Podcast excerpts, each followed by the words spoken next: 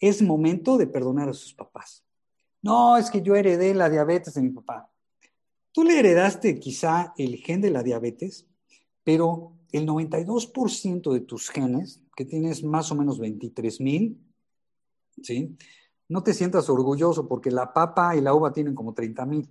Ah, pero la diferencia es que nosotros tenemos en el 92% de los genes un switch en cada uno de ellos.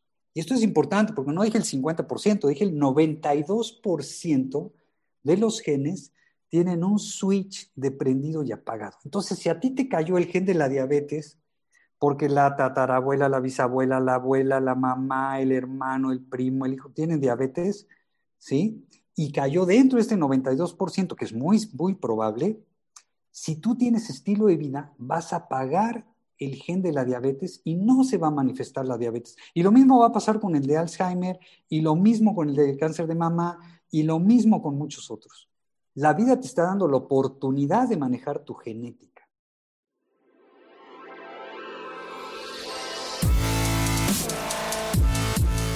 Bienvenidos, Injodibles.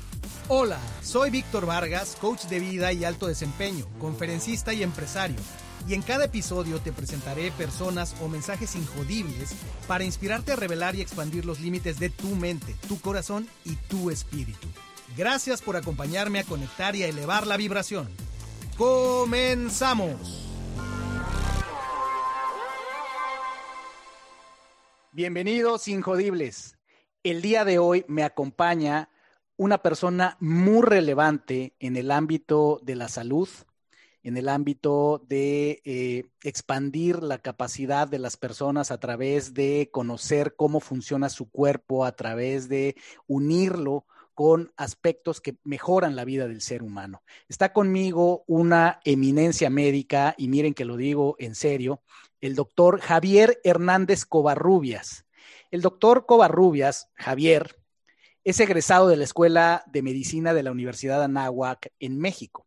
Está especializado en el Instituto Nacional de Enfermedades Respiratorias en otorrinolaringología y además tiene un posgrado en cirugía de oído en la Universidad de Burdeos en Francia. Su entrenamiento en alergias lo hizo con la Pan American Allergy Association y su entrenamiento en medicina ambiental en Dallas, en, en Texas, en los Estados Unidos. También tiene estudios en tratamientos biológicos, eh, y realizó su entrenamiento en medicina ortomolecular en la FAPES, si es que se pronuncia así, en Sao Paulo, Brasil. Se adiestró en problemas de neurodesarrollo en el, Autism Research Institute y en la American Academy for Children with Special Needs, MAPS, eh, por sus siglas en inglés. Sus cursos de desintoxicación los realizó con la American College for the Advance of Medicine en Minnesota, Estados Unidos. Normalmente no doy biografías tan largas, pero quiero que se den eh, una idea de qué pasa cuando una persona invierte tanto en su conocimiento, que seguramente está conectado con su pasión, y porque además eh, me consta eh, de, primera, de primera mano cómo la especialización y la pasión de alguien como Javier puede transformar vidas definitivamente. Así es que le damos la bienvenida. Javier, qué honor tenerte aquí. Bienvenido a Injodible. Gracias, gracias por esta oportunidad. Estoy feliz de estar contigo y que me escuche toda la gente que te sigue. Así es, Javier. Para mí es un, es un honor, como, mencionaba. Eh, hemos conectado recientemente por eh, proyectos eh, de cada uno que pues se ha dado esta situación de conectar, pero yo conecté contigo hace muchos años eh, por, por eh, causa de, de, mi esposa Ciciali. Y fue por temas que ya platicaremos en la charla, porque creo que son del tipo de cosas, muchas de las que haces, pero de las que a mí me tocó atestiguar que transforman vida de personas. Cuando nosotros te buscamos fue, por un lado, eh, temas de alergias, y fue un descubrimiento, fue descubrir un mundo nuevo, eh, la manera en la que tú eh, conceptualizas esto, tu especialización y tu forma de verlo. Eh, recuerdo que eh, ahí descubrí que muchos de los problemas que tenemos los seres humanos y en, especial los niños, más que otra cosa es una intoxicación por alimentos, ¿no? En muchos de los casos. Eso fue un gran aprendizaje. Eh, la otorrinolaringología también nos llevó a ti alguna vez que a la mayoría de los papás nos llega a pasar. Uno de mis hijos le dio por meterse un balín al oído. Así es que acabamos con el doctor Covarrubias. En aquel tiempo vivía yo en Ciudad de México eh, y fuimos a su consultorio en Polanco. Y bueno, pues tuvo que hacer la, la intervención. De hecho, pensábamos que iba a necesitar una cirugía y el doctor con todo su conocimiento y demás, dijo, esto lo puedo hacer yo aquí, así es que si me permiten, sacó su, su herramental y fue increíble ver cómo le saca el balín a mi hijo, ¿no? Que además estaba ahí con un dolor muy grande, estaba muy chiquito, Diego. Y después también eh, fue muy inspirador y fue muy útil todo lo que aprendimos contigo, Javier, eh, eh, y, y, de Faro Médico. Ya nos platicarás de Faro Médico. Eh, en los momentos en los que también mi hijo mayor eh, atravesaba una época difícil en la primaria, estaba muy pequeño, pero ya sabes, el sistema quería un cuadrito y él era un circulito y entonces el típico niño que no se adapta y entonces tiene TDA, ¿sabes? ya sabes, los maestros rápido diagnostican de todo y rápido te mandan a eh, psicólogos, terapeutas, neuropediatras y Ritalin apareció por ahí y demás y fue muy, muy útil el conocimiento que tú, que tú nos diste en aquel, en aquel entonces acerca de lo importante que era una buena alimentación, conocer que cada organismo es distinto, pero que la alimentación es fundamental y ya me dará mucho gusto que nos platiques más de ello. Entonces, sin más ni más, solamente ese, ese, preámbulo para saber también por qué tengo tanto aprecio, tanta admiración, no solo por, obviamente, lo que haces para el mundo, sino pues por lo que ha significado para, para mi familia tener la fortuna de, de contactar contigo. Así es que Javier, a la, gracias, a la usanza de este podcast, aquí la, la protagonista es tu historia de vida, tu historia del héroe. Así es que empezamos siempre con esta frase que dice, érase una vez un pequeño Javier. ¿Dónde sigue la historia? Que reprobó todo lo que tuvo que reprobar. ¿Sí? Aunque no lo creas, si hubieras sabido esto, no ibas a consulta conmigo pero yo era un niño que reprobé absolutamente todo lo que había que reprobar. Sí estudiaba, ojo, pero llegaba el otro día y se me borraba el cassette completamente, ¿sí? Me acuerdo que eso empezó desde el kinder, eh, pasé por varias escuelas. Yo no era relajiento, pero era disperso. Entonces, tengo una letra horrible, no por ser, por ser doctor, sino ya me la descompusieron desde antes, con todos los castigos de repetir, las cosas, pues ya me le hicieron de doctor desde la primaria. Y ahorita les voy a decir cuál, es la, cuál fue la razón de esto, pero yo, yo, yo lo supe demasiado tarde porque reprobé todo lo que hubo que reprobar de primaria, de secundaria de preparatoria. Me cambiaron de escuelas, de maestros, tuve maestros magníficos, magníficos, eh, pero no podían, porque me aprendía todo y al siguiente día en blanco, ¿sí? Eh, eso le pega muchísimo a la autoestima, muchísimo. Y ahora que me junto con mis compañeros de, primaria y, es, que ya todos somos de 63 años más o menos, y unos más, unos menos, y platican y veo cómo disfrutaron la escuela ellos. Y para mí fue verdaderamente un viacrucis estar en la escuela. Y recuerdo que a los 11, 12 años yo tenía muy buena memoria y hasta la fecha la tengo. Eh, aprendí todas las capitales de los países del planeta porque era el concurso de sexto año y pues le macheteé, mi mamá me los preguntó, me supe todos, me mandó a bañar, mi cena, dormí bien, dormía yo bien, la mañana me dio mi desayuno, no sé si a ustedes les tocó los de mi edad, pero nos daban un licuado ahí de chocomil con huevo, una cosa espantosa, era de huevo y te Ancho Pantera. Exactamente, pero con el huevo y, un poco de espuma, una cosa que además acuérdate, a nosotros nos educaron bien, te lo tomas o te lo tomas. Y de ahí a la escuela. Yo llegaba siempre deprimido a la escuela. O sea, yo lo que hacía es que bajándome del camión de la escuela, iba a los mijitorios a hacer del uno y con ganas de llorar. Decía, ¿por qué quiero llorar si ya voy en sexto? Pero eso fue desde, desde kinder hasta esa época. No sabía por qué. Y obviamente a la hora del concurso no me sabía ni la capital de Francia. O sea, olvídate eh, la de Somalia y la de no sé dónde, no me sabía ni la de Francia. Bueno, un drama, este, zapes, castigos, mi mamá lloró porque no dio una en el concurso, habló con el profesor Nava, me acuerdo que se llamaba, este, tengo buena memoria, el profesor Nava, dijo, a ver, bueno, ¿En qué vuelta perdiste? No, pues en la primera, no, pues cómo. Bueno, sabes que estamos en una oportunidad para el lunes. Y lo mismo. ¿sí? Me aprendía todas, mi mamá me las preguntaba y pelas. Y así fue. Yo me acuerdo todavía en secundaria que tenía que ir sábados y domingos con el profesor, un súper profesor, el hermano Valadez, Raúl Valadez, a, clases extras. No cobraba un quinto, era nada más para ayudarme. Y, así fue mi vida. Fui, fui tropezando y fui eh, brincando estos obstáculos, pero pese a todo nunca me fui a extraordinario hasta en segundo de prepa. ¿Sí? Yo me acuerdo que ahí eran ocho materias, lo único que pasaba era inglés, todo lo demás las reprobaba. Y siempre quise ser, médico, siempre quise ser eh, médico, siempre me llamó la atención. Y me voy a desviar un poco, pues les voy a platicar, porque ahorita ya estamos en prepa, pero me voy a regresar a primero de secundaria, que fue cuando hice mi primera cesárea. ¿Eh? Ok. Claro que fue en una lagartija, fue en una lagartija. ok, en el laboratorio de secundaria. No, no, yo andaba con mi amigo Carlos Ahí en la del Valle y en Torres Adalid y Patricio Sáenz encontramos una lagartija muerta. Y entonces mi cuate dijo, mira, esta está demasiado panzona, seguro está embarazada.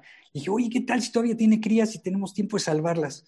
Pues órale, entonces nos fuimos allá a Magdalena, que era donde vivía, llamamos a mi hermana, le dije, tú vas a ser la enfermera. Entonces yo tenía mi set de equipo de biología, le abrí la panza con una gilet de mi papá, sacamos tres crías les despegamos las membranas y con una jeringa en la boca les empecé a inflar los pulmones y golpear en el tórax. De las tres, dos vivieron.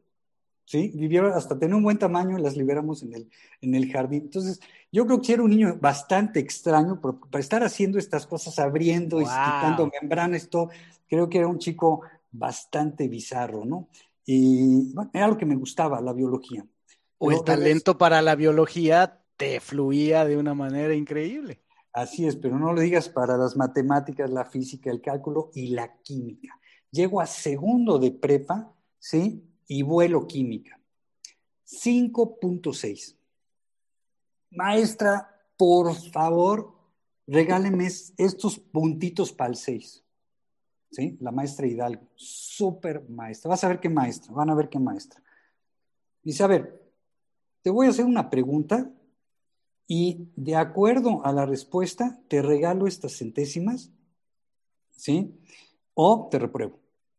Entonces cogió su lápiz rojo, mi, cartilla esa de calificaciones, me dijo, ahí va la pregunta.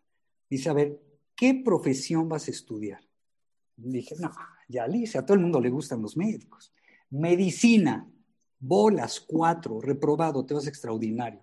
¿Qué, qué, cómo? ¿Cómo? Mis, pero pues, ¿qué odia a los médicos? No. Es que si tú ahorita repruebas anatomía, no me importa, porque en el primer semestre de la escuela de medicina vas a llevar anatomía en cadáveres y lo vas a aprender. Pero si no sabes química orgánica, no vas a aprender la química. Si no sabes química inorgánica, que es la que estás reprobando, el año que entra en tercero de prepa no vas a entender química orgánica y en medicina no vas a entender bioquímica. Y tú tienes que conocer el ciclo de Krebs de la energía y modificar todos los electrolitos y soluciones. Y si no sabes esta química, no vas a poder. Entonces te estoy haciendo un favor. Te voy a reprobar, pero te voy a dar clases gratuitas todo el verano para que pases el extraordinario y entiendas la química. Y así fue. Fui todos los miércoles en la mañana y los sábados a su casa ella estaba escribiendo un libro, me dio fotocopias de estas fotocopias de nuestra época, que eran unas fotocopias apestosas a químicos y todas pegajosas. Y pues pasé química, pasé prepa, entré a la náhuac, eh, acabé la carrera, entré al primer año de especialidad que se llamaba en mi época rotatorio, ¿sí? Y tenías que rotar por varios servicios. Y una me tocó terapia intensiva, donde llegan los pacientes bien graves, están así entre la vida y la muerte.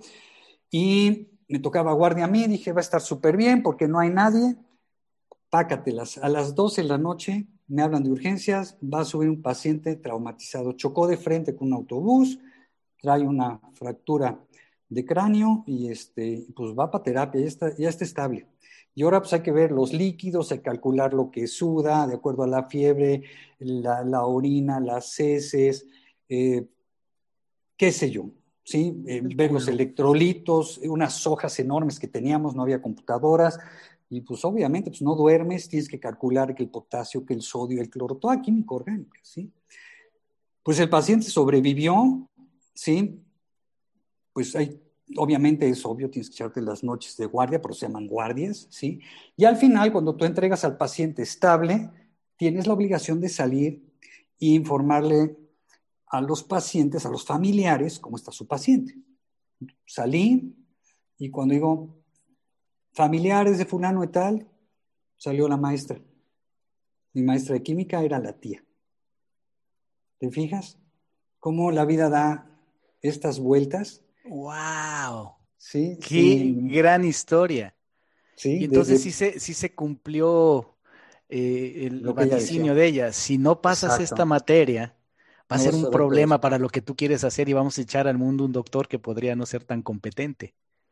Mira nada más. Entonces, de ahí te das cuenta que, la bioquímica que todos odiamos en los primeros semestres de medicina, pues en realidad es muy, muy importante. Pero si ustedes preguntan a sus doctores cuándo fue el último libro de bioquímica que compraron, pues les van a decir que el de primer semestre o segundo semestre. Y la realidad es que no te enseñan bien cómo sacarle jugo a la bioquímica. ¿Sí? Pero parte de la historia también es esta, esta sección en la que, ¿por qué se me olvidaban todas las cosas a mí? Fíjate, cuando llego yo a la Universidad de Anáhuac, me voy a vivir a casa de mi abuela y uno hace lo que se le pega la gana en la casa de los abuelos. Entonces, lo primero que le pedí a mi abuela es que no me diera ese licuado de huevo en las mañanas que odiaba. Y automáticamente se me quitó el cerebro de teflón y empecé a absorber. Era el huevo, era una sensibilidad del huevo. Ojo, hay alergias que te enronchas y te da comezón y te andas ahogando. Y esta es otra eh, reacción inmunológica que se llama sensibilidad por otra inmunoglobulina totalmente diferente. Y esta te da reacciones en cualquier parte del cuerpo y diferentes síntomas. No son tan peligrosas, son más lentas en su presentación, por eso es que es muy difícil porque no son inmediatas. Entonces no te das cuenta qué es lo que te generó esto. Pero a mí me destrozó la, la, infancia el huevo, porque una primaria espantosa, la, la, secundaria y la prepa desde el punto de vista de que reprobé todo. Entonces, cuando llego a casa de ella le pido que no me dé este licuado de huevo, pues me hace caso mi abuela, no me lo tomo y mis calificaciones van para arriba. Y desde entonces, para arriba. Y me, doy cuenta que el huevo me, cambia el carácter, me genera eh, este, esta deficiencia de atención. Entonces no necesito un Ritalin, ni una estratera, ni un concerta. Lo que necesito es buscar qué es lo que me genera esto, ¿sí? Y claro, acabé la carrera de medicina bastante bien, eh, pude entrar a hacer la especialidad sin problema, acabé la especialidad, hice el posgrado en Francia, eh, también becado. No sé por qué me becó Francia, no soy francés, ni huelo a francés, pero me dieron una beca y pues la aproveché. Y regresé, regresé a México ya completo como torrino, operaba oído, nariz, garganta, trompa, buche, todo, ¿sí? Pero faltaba una parte, mis pacientes crónicos, los de las alergias nasales, los de las sinusitis crónicas, estos asmáticos, ¿cómo se puede curar esta gente? Porque están controlados. Antibióticos, antihistamínicos, cortisona por aquí, por acá, inyectada, tomada, eh, antileucotrenos, que son otros antiinflamatorios, en fin. Pero la gente tiene que estar pagando esto todo el tiempo con los efectos secundarios y lo caro que son. Tiene que haber otra manera. Entonces lo que hice es que fui con los viejos, porque los viejos son los que saben. ¿Sí? Y llegué y les pregunté. Y uno de los doctores me dijo, pues mira, lo que pasa es que tienes que irte a Estados Unidos a hacer este curso de alergias para entender que hay sensibilidades a alimentos y a químicos y eso lo tienes que aprender. Dije, doctor, estoy gastadísimo, ya tengo tres hijos, vengo regresando de Francia, no la muele. Dice, no, porque si yo te enseño no hacer lo mismo que irte allá con los americanos y tomar el curso y aparte traerte un papel para que vean que sí estuviste ahí, no estuviste nomás inventando. Pues me tomó meses ahorré me fui para allá y me cambió la vida, porque ahí conocí al doctor Ray, William Brave, REA, y a la doctora Doris Rapp, R-A-P-P, y fueron, pues, mis, mis maestros, gente admirable. El doctor Ray era un, eh, se murió hace tres años, mi maestro, lo conocí en 97, era eh, cirujano cardiovascular. Cuando le dispararon a Kennedy en 1963 en Dallas, en el mismo auto iba el gobernador Connally y también le dieron balazos a él. El doctor Ray fue el que le salvó la vida a Connally. Entonces, con esto les quiero decir que era un súper cirujano cardiovascular, pero empezó a tener reacciones a los químicos del quirófano y empezó a investigar esto y se hizo, después del doctor Randolph, se hizo el padre de la medicina ambiental, que es la medicina que investiga el efecto de las toxinas en el organismo. Esto se llama toxicología también. Y no llevamos esta materia en la, en la escuela, ni de medicina, y menos en las especialidades. Y eso se nos está pasando porque hay tóxicos en el agua, en el aire y en los alimentos. Y esto es lo que aprendí con ellos. Después de estar una semana en San Antonio con ellos en el curso, pues les dije, yo quiero seguirlos a ustedes. Me dijeron, vente a los simposios en Dallas y te entrenamos. Llegué, compré todos los libros del Dr. Rex, unos tomos así de gordos, llenos de bibliografía. Son cuatro tomos, ahorita ya tengo ocho de él, porque luego escribió cinco más. Y, y bueno, me abrió la puerta y le dije, doctor, mi vida no era complicada hasta que lo conocí. Porque resulta que ahora necesitamos no más bioquímica, sino toxicología, y necesitamos genética, y necesitamos nutrición, una bola de cosas que no te enseñan en la escuela, pero pues había que aprenderlas. Y entonces ahí me di cuenta que manejando la toxicidad y la nutrición, los pacientes empezaban a mejorar sin fármacos. Ojo, no estoy en contra de los fármacos, al contrario, son maravillosos, pero son para enfermedades agudas o para síntomas peligrosos de las enfermedades crónicas pero casi no te sirven para sanar. Para eso tienes que cambiar el estilo de vida. Y por eso lo que haces tú aquí en Injodibles es maravilloso. Porque aunque no lo sepas, pues tú también eres doctor. Porque doctor es profesor. Y si tú enseñas un estilo de vida, pues ¿qué va a pasar con la gente que va a estar sana? Entonces, aunque no te des cuenta, estás cobrando, estás, deberías de cobrar porque es doctor. Dar consulta. Porque es la verdad, no necesitas ser médico para cobrar. Si tú enseñas un estilo de vida, pues estás curando. Entonces estás dando consulta de gorra. Wow, así es Que, así es que, fíjate cómo el, el aprender estas especialidades nuevas me llegó poco a poco por diferentes lugares, porque regreso a México aprendiendo esto y lo empiezo a, a, a, difundir y pues me encuentro con, con unas paredes inmensas, ¿sí? Porque eh, pues no es aceptado porque es un cambio, porque es aprender nutrición, toxicología, regresar a la bioquímica, que la gente odia, manejar la, genética, que la puedes manejar, ahorita vamos a hablar de ella, y pues la gente no quiere, está en su zona de confort y no lo creen. Pero la medicina no es de creer, porque no es una iglesia, es de demostrarlo. Entonces les enseñé mis libros, las bibliografías. Al final, mis pocos amigos médicos me dijeron, pues sí, pero está muy difícil cambiar dije, bueno, pues lo que voy a hacer es que yo sí voy a cambiar mi, manera de, de ser medicina y, me voy por este lado, porque ya, ya lo conocí. Si yo hago caso omiso de, de esta información y sigo usando fármacos para controlar, ya no voy a ser honesto conmigo. Entonces, pues ya me metí en esto. Tengo que regresar por el camino que iba porque no es el que me va a llevar a la salud y tengo que irme por otro. Pero claro, por el iba era muy bueno, porque sabes, es operar y ganas una lana y todo eso, y acabas con el paciente rápido, te operas las anginas, se acabó el problema y listo. Pero lo que no sabes es que puede tener una alergia más adelante. Entonces hay que hacer todo lo posible por salvar esas anginas. Entonces te puedo decir que tengo 16 años de no operar un chico de amígdalas, porque con estos tratamientos les va bien. Entonces sí, pues soy el otorrino más pobre, porque tengo un sueño más reparador.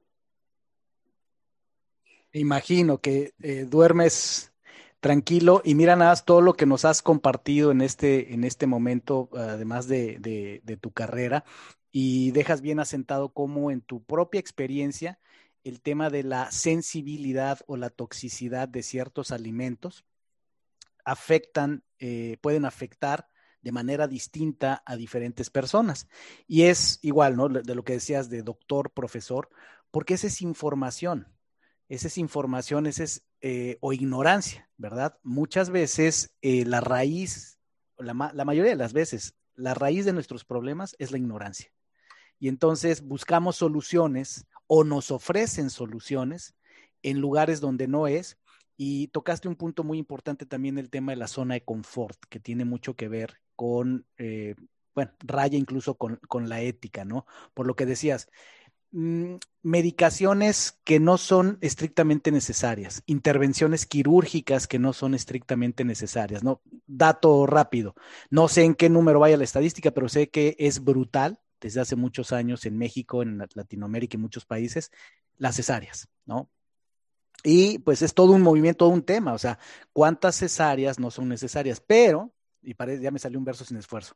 Eh, pero el tema de la zona de confort, que es tanto para los pacientes como para el médico. El ser humano tiende mucho a la solución rápida de corto plazo, a una expensas de, como decías tú, las secuelas decime, ahorita me quitan las amígdalas, ya, adiós dolor, adiós problema, pero ¿qué puede venir adelante? Ahorita, este, pues rápido una cesárea porque así se acomoda en mi agenda, así se acomoda en la agenda del doctor y a lo mejor pues no era necesario, ¿verdad? Por, por algo el cuerpo humano es diseñado de cierta manera, pero me encanta Javier y bueno, pues es parte de lo que te distingue con esa claridad, con esa transparencia, con esa ética, eh, que además lo dejas muy claro, o sea, todo tiene un lugar en la vida, como decías tú, no estás en contra de los fármacos, pero los fármacos en el momento, en el lugar, para la situación que deben ser, son una bendición. O sea, en casa siempre hemos profesado y se reforzó mucho al conocerte contigo el siempre dejar que nuestra, la sabiduría de nuestro cuerpo con la alimentación adecuada, con los hábitos adecuados, resuelva la mayoría de los problemas.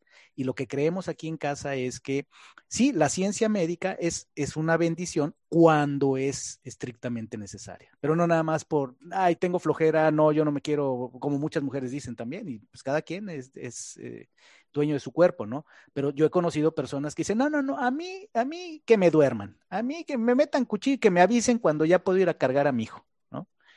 Entonces, eh, tiene mucho que ver de ambos lados, ¿no crees? Sí, claro que sí. Y sí, eh, México y Brasil, México y Brasil tienen las, los, las, eh, las cifras más altas de cesáreas. Y la cesárea es algo maravilloso, es igual que un coche, puede ser algo muy peligroso o algo muy útil. Entonces, hay que saber usarlo, ¿no? Hay que saber usarlo porque trae grandes consecuencias para el bebé no nacer por el canal del parto. Ahorita lo sabemos y lo tenemos ya en estadísticas. Todos los problemas de la microbiota, que es la flora intestinal y muchas otras cosas.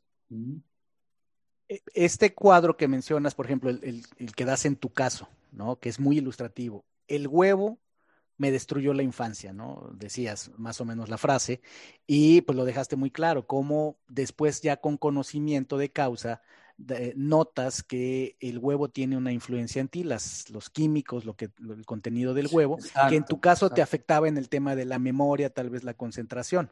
¿no? Ahora, ya en tu praxis, ¿qué es lo que ves en común? Hay, hay un, no se trata de satanizar ningún tipo de alimento, ni mucho menos. No, no, no. Pero, pero a mí me tocó verlo también con mis hijos, que eso nos transformó, el entender que más que meterle cierto medicamento era entender qué alimentos a cada uno de mis hijos, porque cada ser humano es distinto, no le venían bien y justamente les alteraban la actitud, les alteraban este, su ritmo biológico y demás. Exacto, exacto. Tu experiencia, ¿cómo este espectro eh, ah, que, has, que has observado tú se ha movido en los últimos años? ¿Se ha cargado hacia cierto tipo de alimentos, alimentos procesados, alimentos naturales?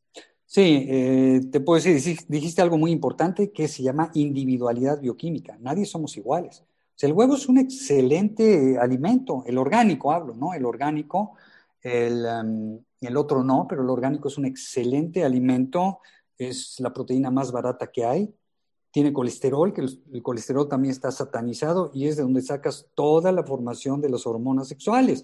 Y no nada más sirven para el sexo, sirven para la memoria, para muchas cosas.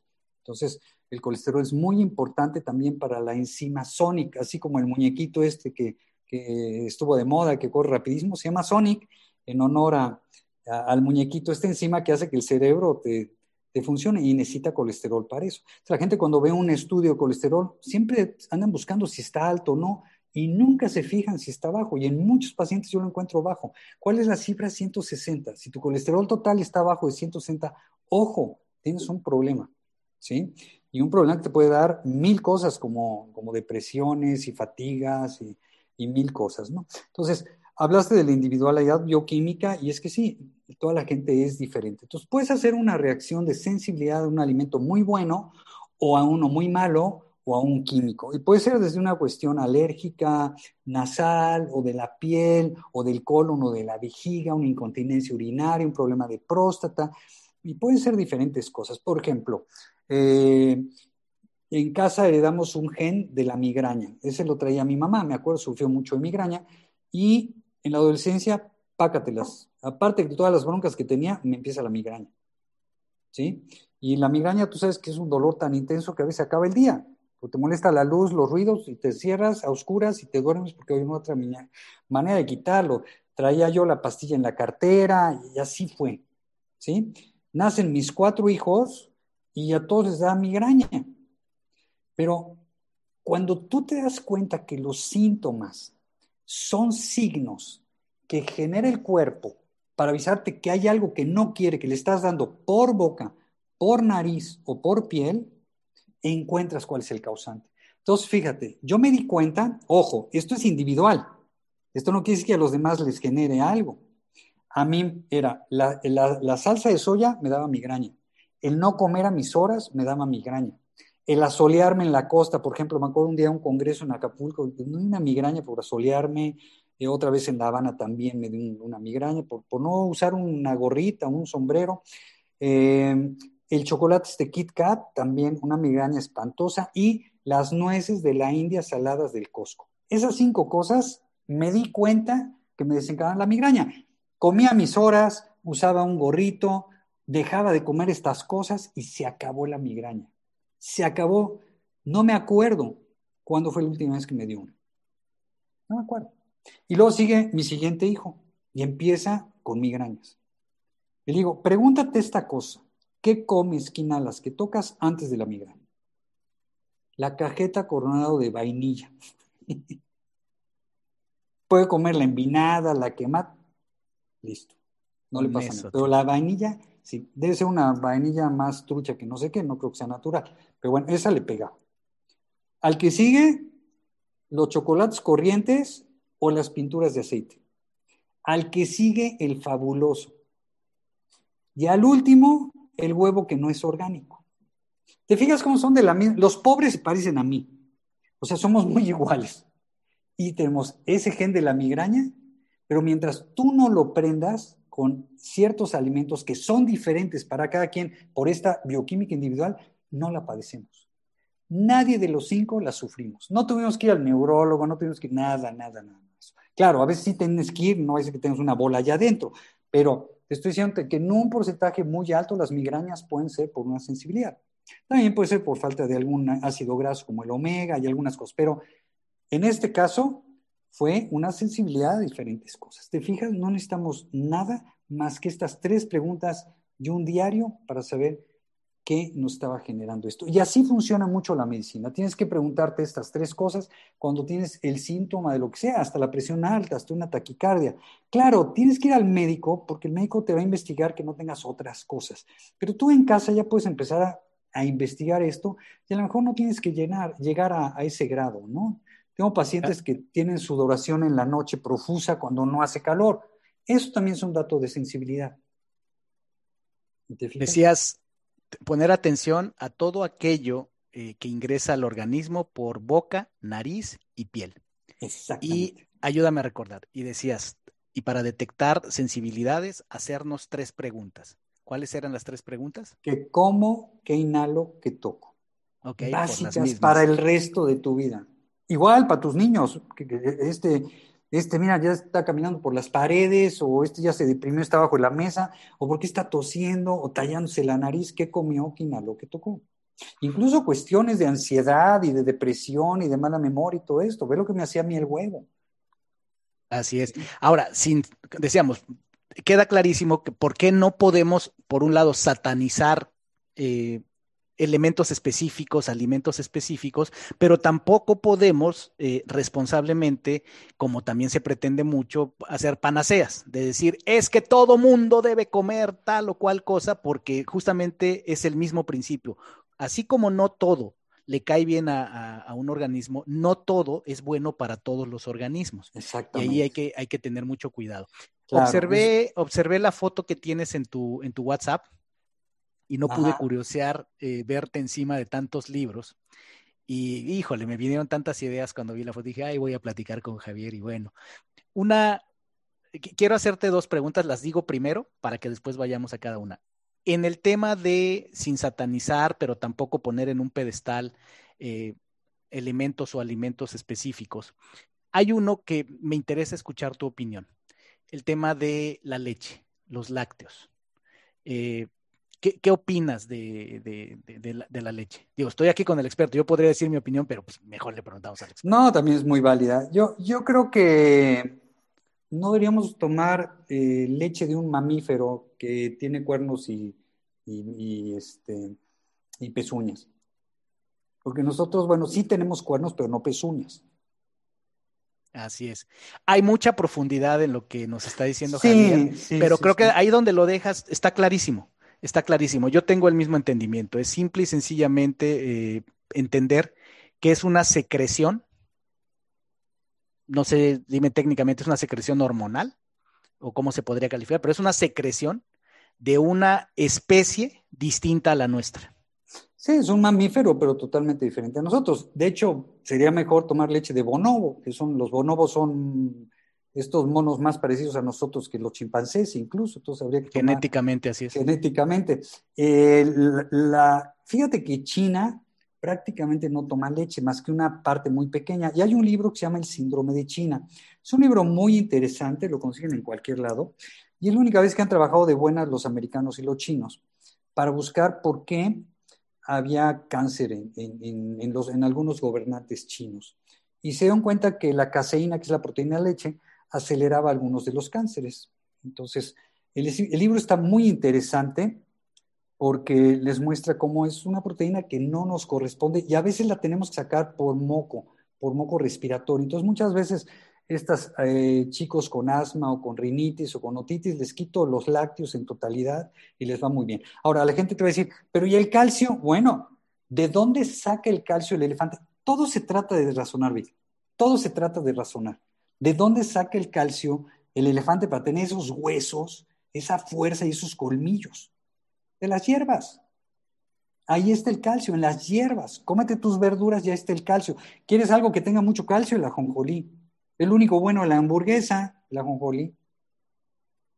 ¿Sí? y acabas de decir algo muy importante, razonar, que es parte del problema, el pensamiento crítico es parte del problema de, la humanidad, sobre todo la humanidad moderna, porque sin pretender irme a profundidad, ya podemos platicar en otra ocasión, es más, pero pues el tema de las industrias, los intereses creados, ¿no? Ahorita estamos hablando de la leche y, que, y la batalla que hay, por eso lo puse sobre la mesa, porque hay toda una batalla ya desde hace algunos años, donde pues los grupos que dicen la leche no es un buen alimento para los seres humanos, y obviamente pues están todos los grupos que pues eh, la industria que está detrás, y que se entiende, vaya, pues hay muchas familias que dependen de eso, muchos millones de dólares este, en medio, pero lo mismo pasa, por ejemplo, con los, los, eh, combustibles fósiles, ¿no? O sea, yo creo que ya ahorita la información está más que clara que no, no son el futuro y no debieran ser el futuro, pero hay una industria gigante, varias industrias gigantescas detrás de ellos. Y ya podemos seguir con la eh, farmacéutica y demás.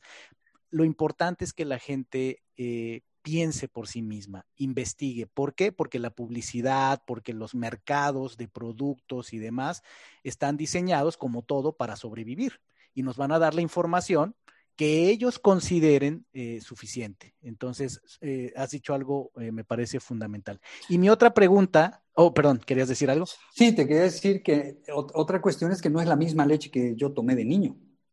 Porque yo sí tomé leche que llegaba el lechero y te la ponía diario ahí y se tenía que hervir y, era una leche que no es la de ahora. Ahora las vacas están en fabrigranjas.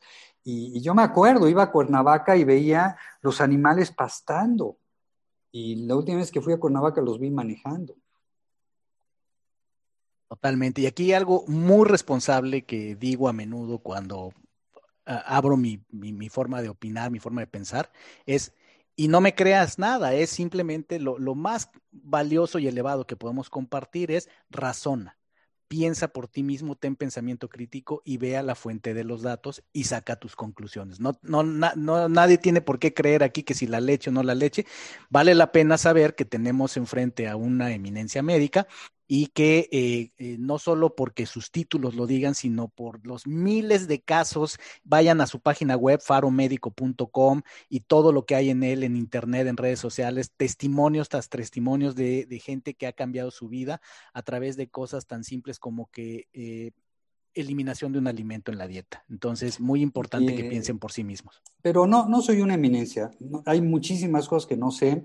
Mis maestros sí son una eminencia y nunca creo que voy a llegar a ser una eminencia porque el cerebro que ellos tienen no creo que yo lo tenga. Pero tengo la fortuna de estar cerca de ellos y este, todavía hay muchos están vivos y preguntarles. Y bueno, lo que has dicho es verdad. Aquí hay mucha información, ya todo está escrito en la medicina no se cree, se demuestra. Y todos esos libros que viste, porque hice un día SEO y dije, no sé dónde ponerlos, dije, los voy a poner en el piso y luego este, mi chava dijo, ay, te vas a sacar una foto ahí. Y así salió la foto, que estuvo muy cotorra. Pero ahí está, ahí está. En esos libros está la sabiduría, están los estudios. Y, y te voy a decir, la verdad no sé nada. Hay tantas cosas que no sé pero eso me alienta a seguir estudiando porque me encanta estudiar. No, a mí no, para mí no es difícil leer porque me apasiona, ¿ves? Yo creo que todo lo que no leí en la primaria, en la secundaria y en la prepa, ahora que sí se me pegan las cosas, pues lo estoy, lo estoy disfrutando. Aprovechando. Bueno, mira, el debate de si eres o no una eminencia, podríamos continuarlo, pero lo que es contundente y evidente, eres un gran ser humano, Javier. Eh, una persona que inspira y que cambia vidas. Mi segunda pregunta que tiene que ver con uno de los libros que vi precisamente en tu background de, WhatsApp es, y ya lo tocaste ahorita, el tema de la genética y vi un libro que en el título llevaba algo de telómeros. Y entonces te quiero preguntar porque he hablado varias veces en, en, este, en este podcast acerca de la epigenética. ¿No? Eso. Ah, obviamente yo me, aquí me estoy poniendo, me arriesgo mucho a hablar con alguien que sabe del tema, a decir burradas, ¿verdad? Pero eh, he tratado de documentarme, de tener mis propias experiencias, pero el tema efectivamente donde sí, sí hay cierto, evidentemente la información genética pasa de padres a hijos y demás, es un hecho, está ahí, pero estos descubrimientos relativamente recientes que lo que dicen, y me gustaría más que tú lo explicaras, de qué es la epigenética y qué papel juegan los telómeros. Buenísimo. te explico los telómeros, que es lo primero que mencionaste, porque me apasiona mucho la epigenética y ahorita te, voy a dar ejemplos. Entonces, hagan de cuenta que tienen una agujeta, una agujeta, y se fijan que los extremos tienen este plastiquito, ¿sí? Entonces, la agujeta es un cromosoma, que es donde está todo el material genético. Están hechos de, de ADN. Hasta todas las instrucciones para ser otro nosotros. Pero en las puntitas, estos plastiquitos se llaman telómeros. Y con el tiempo se van acortando, ¿sí? Y esa es la vida, ¿sí? Mientras mejor estén tus telómeros, mejor va a estar tu cromosoma y mejor va a estar tu siguiente célula que se está reproduciendo, porque nosotros nos vamos eh, eh, restaurando, ¿sí?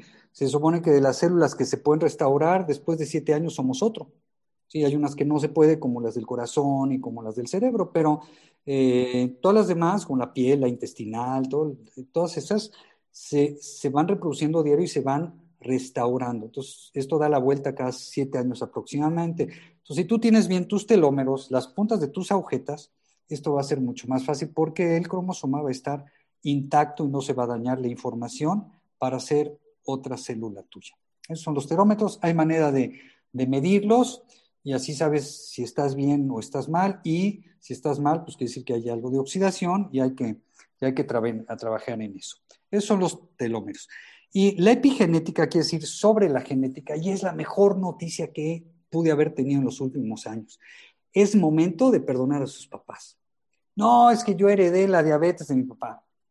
Tú le heredaste quizá el gen de la diabetes, pero el 92% de tus genes, que tienes más o menos 23 mil, ¿sí? no te sientas orgulloso porque la papa y la uva tienen como 30 mil. Ah, pero la diferencia es que nosotros tenemos en el 92% de los genes un switch en cada uno de ellos. Y esto es importante porque no dije el 50%, dije el 92% de los genes tienen un switch de prendido y apagado. Entonces, si a ti te cayó el gen de la diabetes, porque la tatarabuela, la bisabuela, la abuela, la mamá, el hermano, el primo, el hijo tienen diabetes, ¿sí? Y cayó dentro de este 92%, que es muy, muy probable, si tú tienes estilo de vida, vas a pagar el gen de la diabetes y no se va a manifestar la diabetes. Y lo mismo va a pasar con el de Alzheimer y lo mismo con el de cáncer de mama y lo mismo con muchos otros. Entonces, esto que te estoy diciendo es que la vida te está dando la oportunidad de manejar tu genética. Eso es el epigenismo. Y viene la nutrigenómica, que es apasionante porque por medio de los alimentos también puedes prender y apagar genes a tu favor. Y por medio de la meditación también. ¿Te fijas? Ahora sabes por qué estos monjes viven tantos años, porque pueden manejar su genética. Oye, 92%, si yo te dije, David, tienes 92% de sacarte el gordo de la lotería, me dejabas aquí un momentito y te ibas a comprar el billete. Bueno, 92% es, ¿no? Entonces nos hemos sacado la lotería con el epigenismo, porque con estilo de vida, ¿sí? Vas a ordenar tus genes para que estés sano. ¿Sí? Eso es, eso es magnífico. Y yo te dije que en la medicina se demuestra. ¿Cómo empezó esto? Esto empezó en, Estados Unidos, en Carolina del Norte, en la Universidad de Duke, DUKE, con el doctor Rincon. Y este doctor eh, tenía unos ratones que se llaman eh, ratones agouti, porque tienen un gen dominante que se llama agouti. Un gen dominante es que cada vez que se hereda se manifiesta. Es como, por ejemplo, los pacientes que tienen enanismo, siempre van a tener hijos con enanismo, no importa que se casen con alguien que no, que no lo tiene, porque es un gen dominante, siempre se va a manifestar. Entonces, el gen agouti es un gen dominante que cuando se hereda, los ratoncitos son obesos, rubios, malhumorados, tienden a hacer diabetes y morir de cáncer.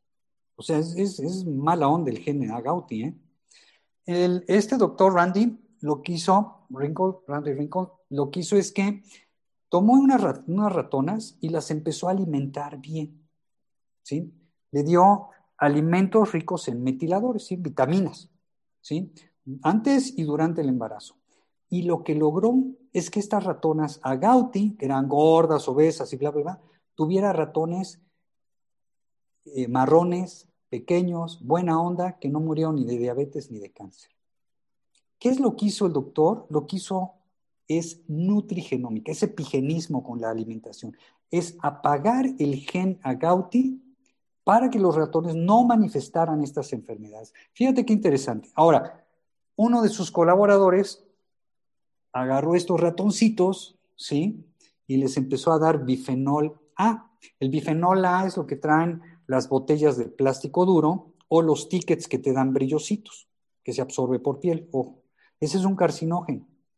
Pero este bifenol A prendió el gen agouti y las crías de estos volvieron a ser rubias, malhumoradas, obesas, diabéticas y murieron de cáncer. ¿Te fijas? Eso fue la demostración de que existía la nutrigenómica, o sea, la epigenética. O sea, que es, para mí es un regalo de la vida. Es decir, tu destino no es tu genética, es tu estilo de vida. Es tu estilo de vida. Y que por estilo de vida dado las veces que he estado en conversaciones tocando temas como la epigenética, me, he percatado que es muy común que hablamos de estilo de vida y pensamos de inmediato en dieta y ejercicio.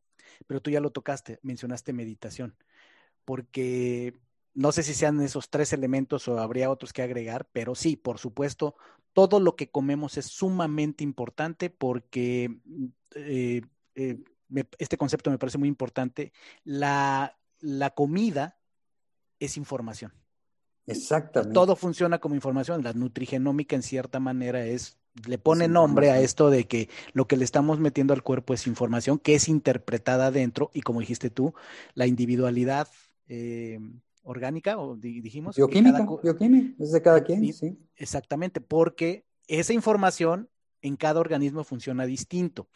Eh, entonces, no solo es lo que comemos, no solo son los hábitos, como por ejemplo hacer ejercicio, sino sobre todo también la dinámica de pensamiento y emociones, que también es particular de cada persona. Es súper importante. Y el sueño, yo diría, comer bien, hacer ejercicio, como tú lo indicas, ni, más ni menos, lo justo, eh, dormir bien, eh, meditación y socializar. Es muy importante socializar. Este año nos va a pegar eso, ¿eh? que no socializamos. Pues aunque sea hay que hacer Zoom y, y estas podcasts y, todo esto, porque por lo menos estás en contacto con alguien, porque eso es muy importante. Te he escuchado hablar también en alguna de, una charla que, tuve la oportunidad de presenciar eh, cuando nos apoyaste, participaste en, el entrenamiento de atleta de la vida, la generación 1, que bueno, la gente le voló la cabeza. De hecho, algunos te buscaron después. Sí, súper buena onda. Eh, así es. Y te escuché hablar de algo que a lo mejor si me permites, creo que está muy relacionado, pero visto desde otro ángulo, del ángulo, por ejemplo, de la neuroquímica. Eh, ¿Cómo juegan aquí, por ejemplo, la, dopamina, la serotonina? Eh, recuerdo, no mucha gente habla de eso hoy día, ya a ti ya te había escuchado antes hablar de la GABA. Este, siento que muchas veces es muchas cosas que tienen que ver con el bienestar del ser humano, visto de diferentes ángulos, ¿no? Y entonces cuando lo vemos, a mí, confieso, me apasiona todo lo que sea neurociencias. Eh, todo esto mismo que estamos diciendo, ese bienestar del ser humano. ¿Qué, pasa sobre todo en esta época de estrés que estamos viviendo, que tú lo describes fantástico con, la metáfora de la, de la del chita, ¿no? Ah, sí. este animal, eh, de este felino. Eh, porque estamos en esta época, estamos viviendo una época y que no, no se va a desacelerar, o sea, las cosas están para acelerarse más por la tecnología, por la conectividad que tenemos, los niveles de estrés que tienen que ver con estilo de vida, podemos comer muy bien, podemos, pero ¿qué tal el estrés que estamos viendo y que cada persona lo vive distinto y cómo lo vive desde el punto de vista de sus neurotransmisores, Javier? Sí, este, es un tema súper importante. Me da gusto que tú sepas de eso. Pero luego, me encanta hablar de esto, me encanta hablar de esto y nadie sabe de esto, nadie quiere hablar de esto y, y tú sí, eso me, eso me da mucho gusto. Eh, los neurotransmisores son las hormonas cerebrales. son las hormonas con las que se comunican tus células cerebrales y curiosamente, ¿saben dónde se fabrican? En el intestino. O sea que el gastroenterólogo debería ser tu psiquiatra. ¿Sí? Mm. Eh, porque ahí es donde se fabrican los neurotransmisores. Y lo que pasa es que cuando no se fabrican, empieza a tener alteraciones.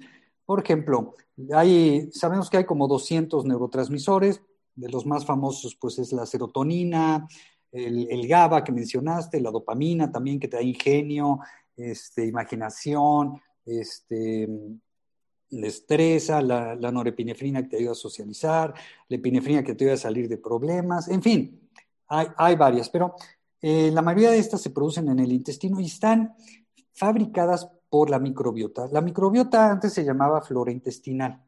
Hoy le decimos microbioma y eh, microbiota cuando se refiere a toda la genética que tiene. Son tantas células ahí de, de, bacterias y de levaduras y de virus y todas estas cosas son más que las que nosotros tenemos en el cuerpo. Son muchísimas. Y hay en todos lados, en la nariz, en genitales, en piel, en oídos, en, todos lados, pero donde más hay es en, el intestino. Y tiene una función muy importante. Por eso cuando tú mencionabas la cesárea, yo decía que los niños deben nacer por vía vaginal porque es cuando hacen la primera siembra. Hoy tenemos datos que ya dentro de la mamá ya tienen algo de microbiota, pero el sembrado principal es cuando nacen y luego con el seno materno y luego cuando el abuelo los besa y se va haciendo mixta. De acuerdo a lo que comes también, podemos saber que es muy diferente la microbiota de los occidentales de los orientales, ¿sí? Por los carbohidratos simples y los otros. Pero en fin, volviendo a los neurotransmisores, hay ciertas bacterias de aquí que son las que a partir de los alimentos que comes van a generar estos neurotransmisores para que tú puedas desempeñar estas funciones cerebrales. Por ejemplo, la serotonina, cuando te falta, vas a tener una depresión. ¿sí? Te vas a sentir triste, ansioso, probablemente con insomnio, con fatiga, sin hambre, con anorexia. Y es porque te hace falta serotonina. Si tú tomas un antidepresivo, lo único que van a hacer es destruir los receptores de captación para que la poquita que tengas se mantenga ahí. Nosotros los médicos eh, ortomoleculares y funcionales y ambientales preferimos reparar tu microbiota, darte a comer bien para que produzcas tu serotonina y no tengas que estar tomando cosas que tienen una cantidad de efectos secundarios. Y depende de lo que queramos producir, es lo que, con lo que te vamos a alimentar. Y eh, para eso hay muchos nutrientes. ¿sí? Eh, todo esto tiene mucho que ver. Por ejemplo, ¿cómo trabaja la medicina? Tú tienes a Jorge, que tiene estos síntomas, fatiga, insomnio, eh, está triste y no come. Y su vecino está exactamente igual. Entonces, si van al médico, les van a dar un antidepresivo de por vida. Ojo, porque muchos de ellos a los tres meses te deprimen, ¿sí? Así es. Si yo tomo a estas dos personas y investigo qué es lo que genera esta depresión, voy a encontrar cosas diferentes, porque en el primero probablemente es una falta de vitamina D3 porque no se ha soleado, porque lleva un año encerrado por el COVID, y esa falta de vitamina D3 y un exceso de mercurio porque le ha dado por comer atún enlatado y tiene mucho mercurio. Entonces, esas dos cosas le están generando la depresión. Entonces, ¿qué es lo que tengo que hacer? Darle vitamina D3, que deje comer estas cosas y darle un tratamiento para sacar ese mercurio. Con eso lo voy a sacar de la depresión. Al vecino, que tiene los mismos síntomas, le estoy encontrando que tiene un problema de colitis también. Entonces tiene un problema de disbiosis, no tiene sus probióticos, los que forman la microbiota, para producir este neurotransmisor que se llama la serotonina. Entonces le voy a dar probióticos, le voy a pedir que no coma lácteos, ni trigo, ni azúcar, y voy a generar una producción de serotonina para que se le quite la depresión. Entonces, Así es como se hace la medicina hoy. Claro, es fácil dar un chocho y es más difícil cambiar un estilo de vida, pero hey, si cambias el estilo de vida, te vas a sanar. ¿Sí? Ahora, el hermano del primero, ¿sí?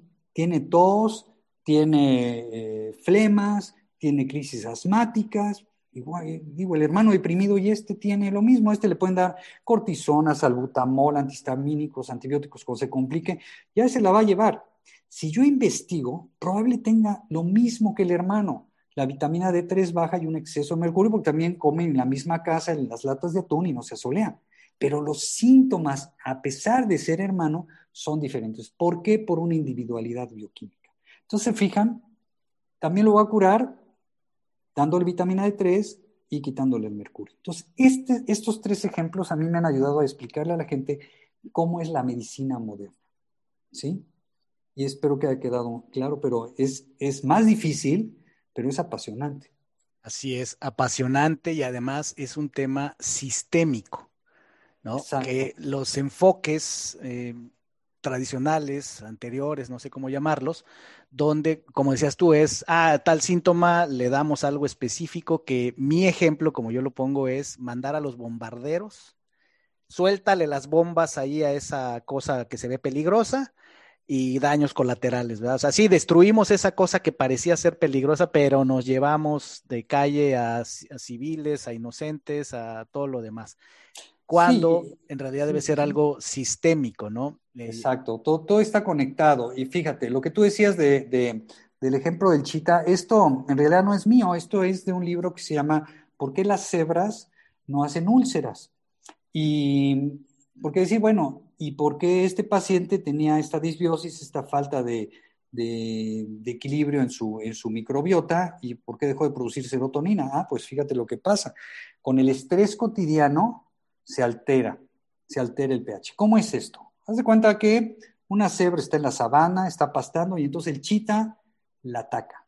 Y bueno, la cebra tiene que producir cortisol y adrenalina para salir corriendo y salvar el pellejo el chita va a tratar de pescarla, pero si se escapa la cebra y corre un poco más, el chita se cansa. El chita no puede correr eternamente. Se cansa y dice, que se vaya y al fin que en un rato me recargo. Pero en ese rato que el chita está exhausto, la cebra puede beber agua, puede pastar, puede estar con los compañeros y está lista para cuando venga a atacar el chita, ya recargó y se va. Y otra vez, si se escapa, otra vez va a poder pastar, tomar agua, estar ahí jugando y así. Entonces, tiene una meseta en la que se va a descansar. Un pico y una meseta. Estrés, relax, estrés, relax. ¿sí? Los seres humanos tenemos chitas por todos lados, porque nos desperta el, despertador, y ya estamos tarde, el tráfico, eh, el, donde tomo yo mi café pues se descompuso, este, eh, que el niño se, enfermó, ya se me hizo tarde, y que luego, este, chin, no pagué el teléfono, y luego el metro está hasta el tope, y no, y, sabes qué, no tienes esta meseta. Entonces estás aquí arriba gastando cortisol y adrenalina. ¿Y el cortisol qué hace? El cortisol te prepara para huir en un momento. Entonces hace que el ácido clorhídrico aumente para que lo que tienes en la panza se digiera, lo puedas absorber y tengas energía para correr. Pero si lo tienes todo el tiempo elevado, ese ácido clorhídrico va a bajar tal el pH que va a disminuir también el pH del intestino, que es alcalino, y va a empezar a quemar a tus bacterias, que son las productoras de tu serotonina. Se va a acabar la serotonina y te deprimes. Por eso es que el estrés también te deprime. Y ojo, necesitamos aquí también a los profesionales de las emociones, a los psicólogos, que te ayuden a manejar el estrés, porque el estrés no va a bajar de la noche a la mañana, va a estar ahí. Entonces, lo que tienes que hacer es aprender a hacer tu ejercicio, tener un sueño reparador, hacer tu oración o tu meditación, lo que quieras, y tener algo de terapia para que te enseñen a cómo, cómo manejar el estrés, para que puedas tener estas mesetas como la cebra. Entonces, de ahí es cómo es importante el, estrés para, para, todo esto. Las mesetas como las cebras, qué historia tan, qué metáfora tan, tan poderosa. Nada, está padre el libro. De, eso se trata en parte Injodible y había yo mencionado este entrenamiento que se llama el atleta de la vida, que he diseñado, que, he impartido en muchas empresas y ya lo he convertido a, un formato abierto. Y entonces viene la generación 2 y justo todos estos elementos es lo que aborda. Cómo enfrentar la vida como un atleta de alto desempeño, pero a través del conocimiento, a través de entender cómo funciona tu energía física, emocional, mental y espiritual. Y evidentemente cuando vemos la parte de energía física, que es una de las partes que disfrutan mucho más mis alumnos, vemos todos estos temas, eh, o muchos de ellos, algunos en mayor profundidad además, pero es todo lo que tenga que ver con, la energía física. Y les encanta, ¿eh? No puedo decir nombres de mis pacientes que han llegado, pero les encanta lo que haces. Así es, porque eso nos hace injodibles. Todo lo que nos ha estado compartiendo Javier, y es lo que busco transmitir en el Atleta de la Vida, pero empaquetado de una manera que la gente lo pueda aplicar, eh, se trata de hacernos injodibles, injodibles a través de usar los recursos que la naturaleza nos ha dado. Eh, hay muchísimos temas, Javier, no pretendo ya recorrer todos los libros que tienes en esa foto, pero vamos a hacer algo. Sí. Unos shots rápidos mándale un telegrama a mi audiencia, mándale un telegrama a la humanidad. ¿Qué dirías en breve sobre estas dos cosas que te voy a mencionar ahorita? Azúcar y carbohidratos. Azúcar, veneno e inflamación. Carbohidratos que sean complejos, no simples. Ayúdanos a entender qué son los carbohidratos simples. Los carbohidratos simples, fácil. Los carbohidratos simples es todo lo que encuentras en la tiendita de la esquina refrescos, harinas, postres, todo eso. Los complejos es todo lo que encuentras en el mercado orgánico. Las hierbas, los tubérculos, todo esto. Cuidado con la papa, porque la papa y el arroz también se convierten en almidón, que es azúcar. Pero todo lo demás, todas las hierbas y todo esto. Tenemos que comer así de carbohidratos complejos, un chorro de verduras. Los hombres no somos de verduras, pero tenemos que cambiar y comer verduras, ni modo. Y ponle aceite de oliva, ponle sal del Himalaya, ponle limón o lima o naranja, ponle pimienta, ponle lo que quieras para que cambies el sabor y te guste. Es una cuestión de estilo de vida. Así es, hay que evitarlos. Carbohidratos simples y eh, azúcares. Azúcar, veneno. Al azúcar y estos carbohidratos, a las dos horas de comerlos, los glóbulos blancos están altísimos, ya estás con inflamación. Tú tal vez eh, tengas más conocimiento, de hecho yo eh, incluso he escuchado que hay países en el mundo que tienen ciertas regulaciones con el azúcar, particularmente con niños. ¿Tú has escuchado algo? que eh, su regulación sí prevé que a los niños no se les debiera de dar de tal o cual cosa o que ciertos productos no debieran tener ciertos niveles de azúcar, que creo que vamos avanzando hacia allá, no sé el tema de las etiquetas, sí, creo que vamos, Creo que vamos bien nosotros. Eh, la cuestión es que no sé si sea la estrategia eh, correcta. Yo me acuerdo de, de, los cigarros cuando empezaron a poner fotos de pacientes con cáncer. los primeros que vi fue en Chile, entonces me compré una cajetilla para ponerla así en mi consultorio y que vean la foto, porque México no había hecho esto. ¿sí? Y me acuerdo que llegó un cantante muy famoso, que quiero mucho, y me dijo, ah, dice, ahí está Miguelito. ¿Cómo Miguelito? Sí, dice, ese señor se llama Miguelito. Lee allá atrás, dice la historia de Don Miguel, y ya en Chile, cuando vas, pides dos Miguelitos en lugar de decir dos cajetillas. no sirvió de nada, ¿no? Pues habría que verlo, pero, pero es un paso, ¿no? Es, es, un buen paso ese. Ok. Prometo no abusar más. Un telegrama más que nos, que, que, nos mandes, que le mandes a, a la audiencia injodible y a la humanidad. Óxido nítrico. Ah, importante.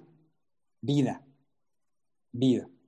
El óxido nítrico es el gas que hacen los vasos, los vasos sanguíneos para expandirse y que pueda pasar el oxígeno, que es vida. Y se puede, se puede producir. No por nada se llevó el título de La molécula maravillosa, la el premio Nobel. El premio Nobel. La revista Science le dedicó toda una, portada y no sé si toda la edición a esta, a esta molécula, a este, este gas que producimos, eh, ya lo decías tú, en, las, en, los vasos capilares, y también eh, nuestra eh, paranasales, los, también se produce en esta, se puede producir en, en, nuestra nariz, digamos. en el atleta de la vida yo les enseño algunos ejercicios a, a quienes cursan atleta de la vida que parecen trucos de magia.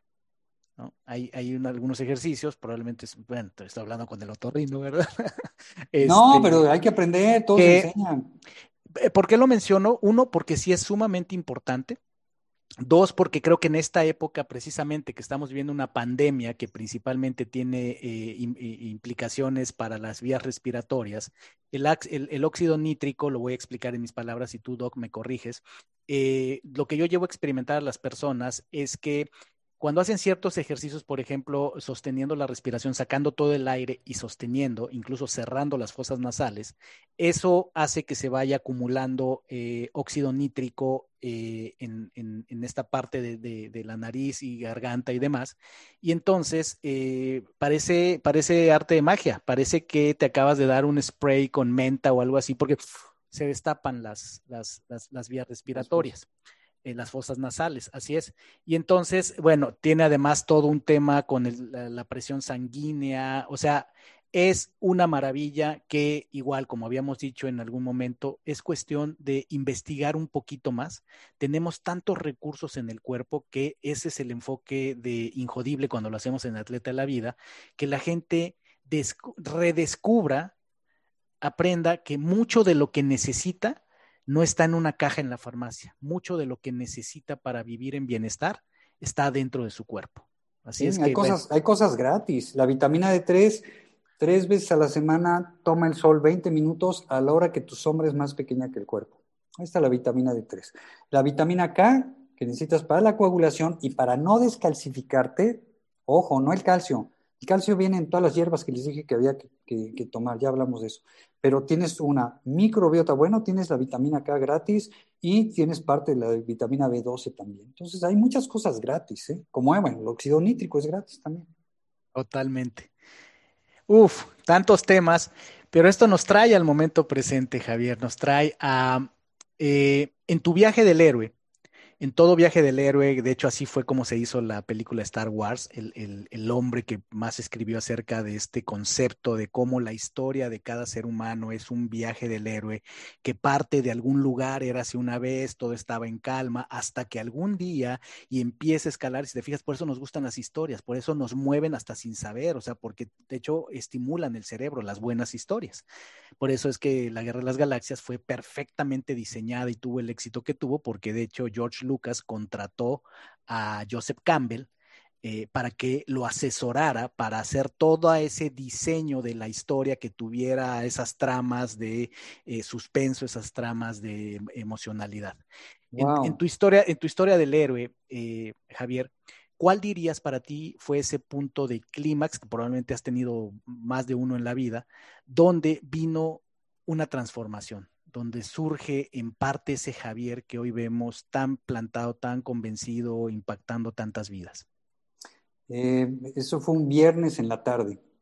Estaba yo estudiando mm, todo esto, este, libro de, medicina ambiental y este em, y pues llevaba yo como tres horas ahí leyéndolo y me di cuenta que lo que te decía, me había ido por un sendero que no era el correcto. Y el regresar daba mucha flojera créanme que daba mucha flojera porque ya había caminado años por este sendero del autorrino, tenía yo un estatus, con mis compañeros teníamos ya tres premios nacionales y, y bien, una cartera de pacientes, la cirugía, respingaba narices, pegaba orejas, tumores de laringe a, gente famosa, lo que tú quieras. Y, y regresarte era, eh, era ser honesto conmigo mismo porque si yo cerraba ese libro y seguía por donde iba, iba a ser deshonesto conmigo mismo. Y me costó mucho trabajo bajar la, el caminito, yo creo que era de subida, no sé cómo era, pero, pero tuve que hacer un lado el ego, sí, tuve que hacer un lado el ego y mm, quité todos los diplomas de mi consultorio. Los tengo ahí, si los quieren ver, están atrás de una mesa ahí. Y me puse a estudiar desde el principio bioquímica, compré libros de bioquímica, de genética, eh, desde luego de toxicología y empecé a buscar cursos. Y tuve un gran pleito en casa porque, pues sí, el irme por acá era, era temerario, porque nadie lo había hecho en, en, México, y, o, o, quizá algunos, pero pues tampoco sabía yo quiénes. Y y, de hecho, eh, mi ex, que en ese momento estábamos casados, me dijo, mira, no es que estés mal, pero nos vas a matar de hambre porque México no está preparado para eso. Dije, bueno, pues vamos a prepararlo. Me dijo, pues como si fueras un apóstol, eso es ridículo. Dije, bueno, pues sí, los apóstoles han de haber tenido muchas broncas. Y este, y pues despacito, más que ahora ya hay internet y va a ser más fácil. Y mi hijo de 11 años me dijo, no nos vas a matar de hambre, papá y no te vas a quedar sin pacientes. Dice, van a seguirte los pacientes que razonen. Y él tenía 11 años en esa época y dije, este, este es listo. Y ese fue mi punto, pero ¿sabes, ¿saben qué les puedo decir? Yo ya había perdido el sabor de la medicina, me sentía como un vendedor de laboratorio sin sueldo, ¿sí? vendiendo fármacos. Y venía el paciente y me traía siete recetas con cosas semejantes y la mía va a ser la octava. Y gente muy buena, o sea, bien recetados pero faltaba esta parte de la bioquímica, de, la, nutrición, de la toxicología, de la genética, aplicarla. Entonces, pues me regresé y me puse a estudiar desde el principio como estudiante de, medicina y, este, y fue maravilloso porque hasta esto fue en 1997, recuerdo que fue un viernes y no he perdido la pasión por esto. Y el resultado es que eh, yo no cura a nadie. La gente se cura siguiendo lo que yo leo en los libros. Eso es todo. Pero ya hay gente que lo hace tan bien que te puedo decir, he visto enfermedades que me dijeron que no se curaban, que se curan.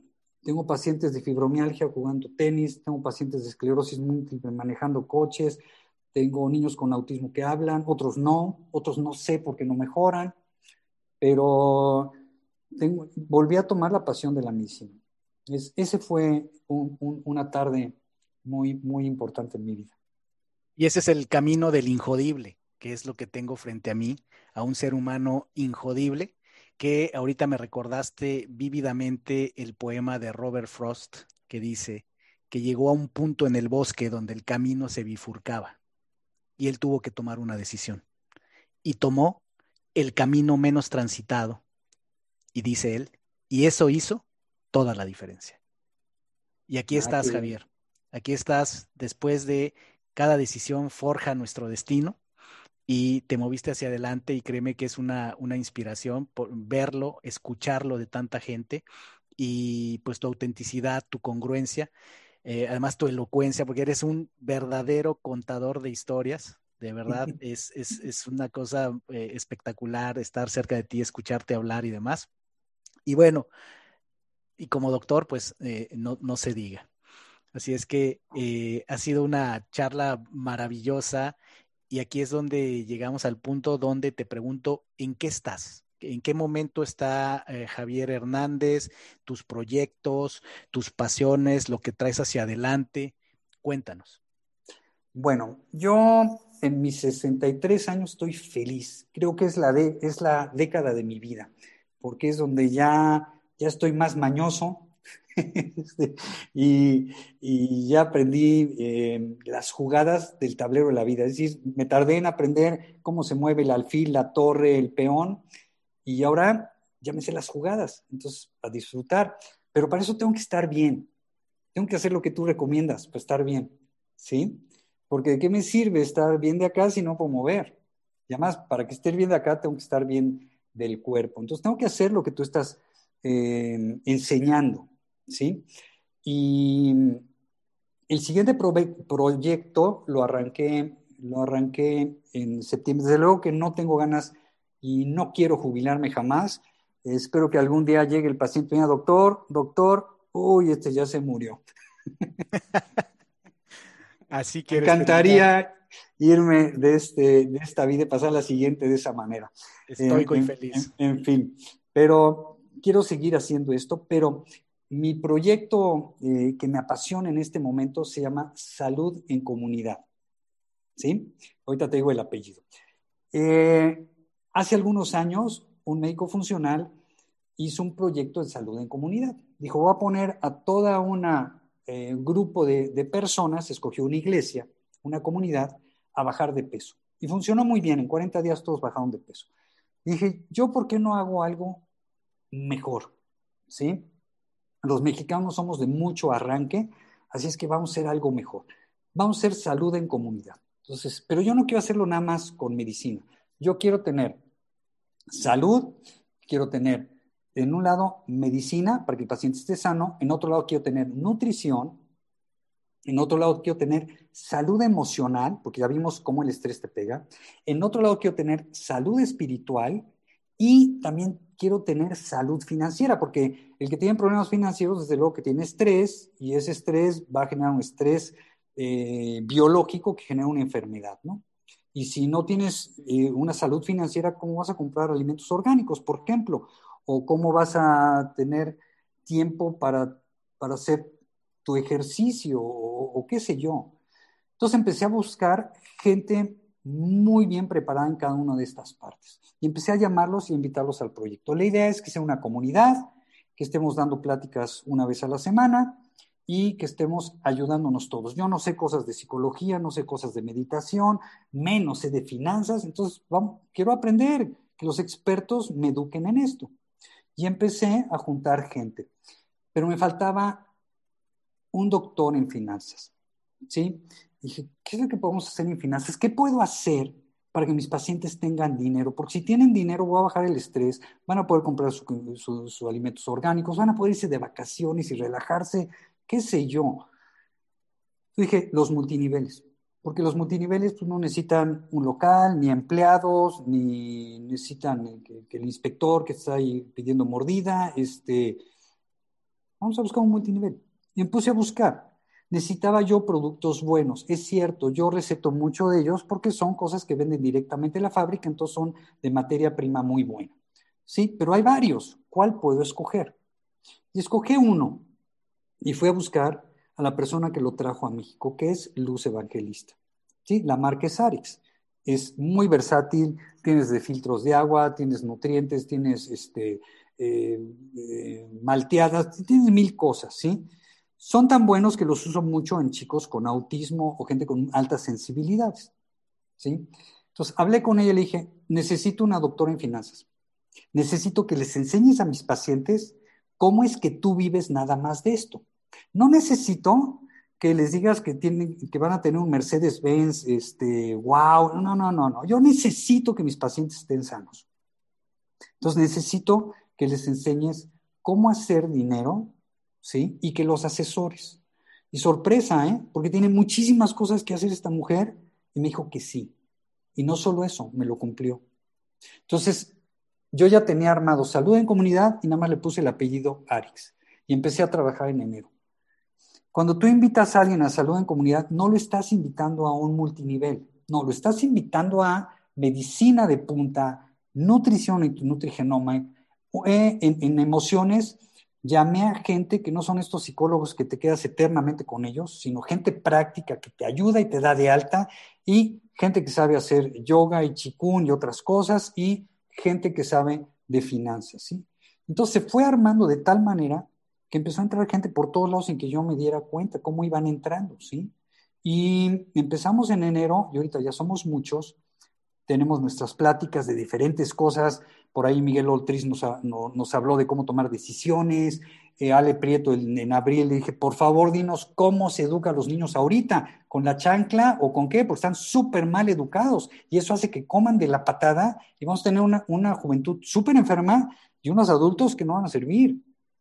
Y nos dio una plática de primera, y es una eh, catedrática del TEC de Monterrey, está Rafa Moguel, que nos enseñó también cuestiones de cómo manejar el estrés, en fin, ese es mi, bebé ahorita, salud en comunidad, porque yo sé que la medicina del futuro se va a mover de esta manera. Y bueno, tu mujer es parte de esto y creo que sería muy bueno que tú también nos platiques en alguno de estos martes todo lo de tu proyecto, estás, estás invitado. Entonces, salud en comunidad, Arix es mi, proyecto y, y quiero demostrar que la gente puede estar sana en todas estas diferentes partes de, este, de este círculo.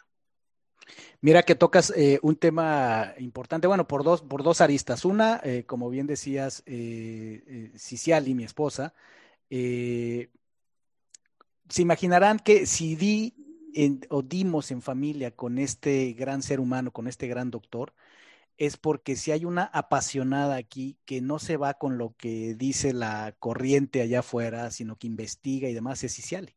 Así fue como dimos y hemos dado con otras personas muy importantes en nuestra vida, damos con el doctor y pues siempre además de estar buscando a los expertos que, que, mejor nos pueden ayudar acorde a nuestros valores y a lo que a las prioridades que tenemos de salud y de familia, pues también lo mismo buscamos en productos.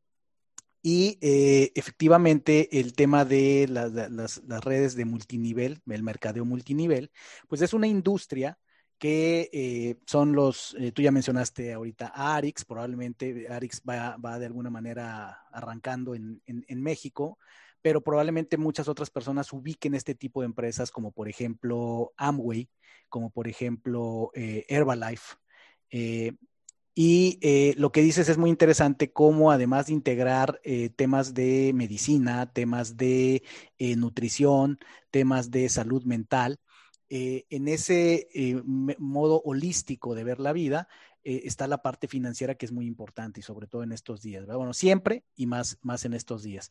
Y entonces lo que se necesita es un vehículo. Y efectivamente la industria multinivel es un vehículo. Hay muchísimos tabúes acerca y demás, pero ¿Por qué menciono esto? Porque eh, a mí la vida me llevó a ocupar un puesto de, mucha relevancia en una de las empresas más grandes de multinivel, no haciendo el negocio, sino como ejecutivo. Yo fui director de sistemas para América Latina de Amway.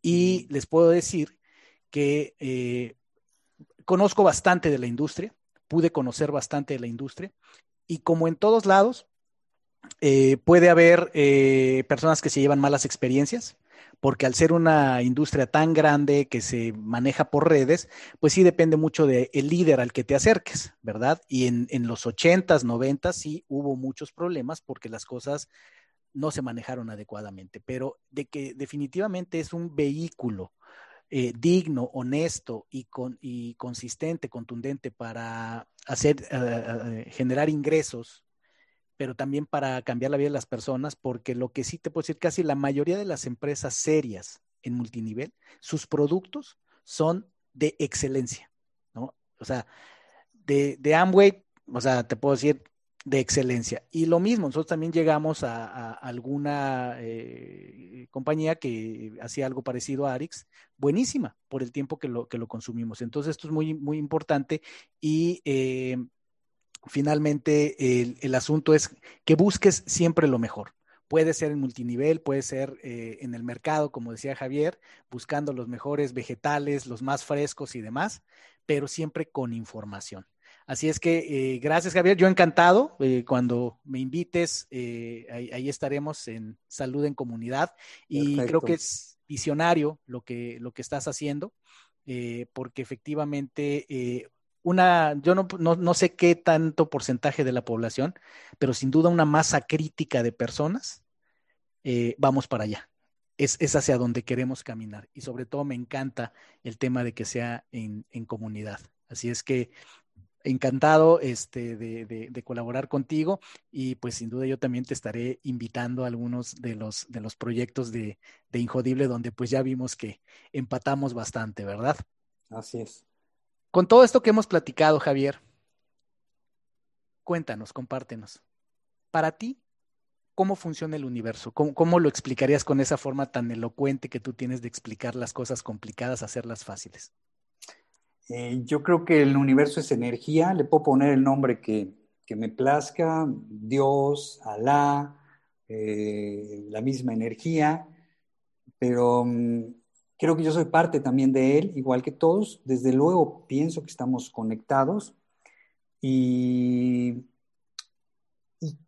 creo que si nosotros lanzamos cosas a él, cosas positivas diariamente, ¿sí?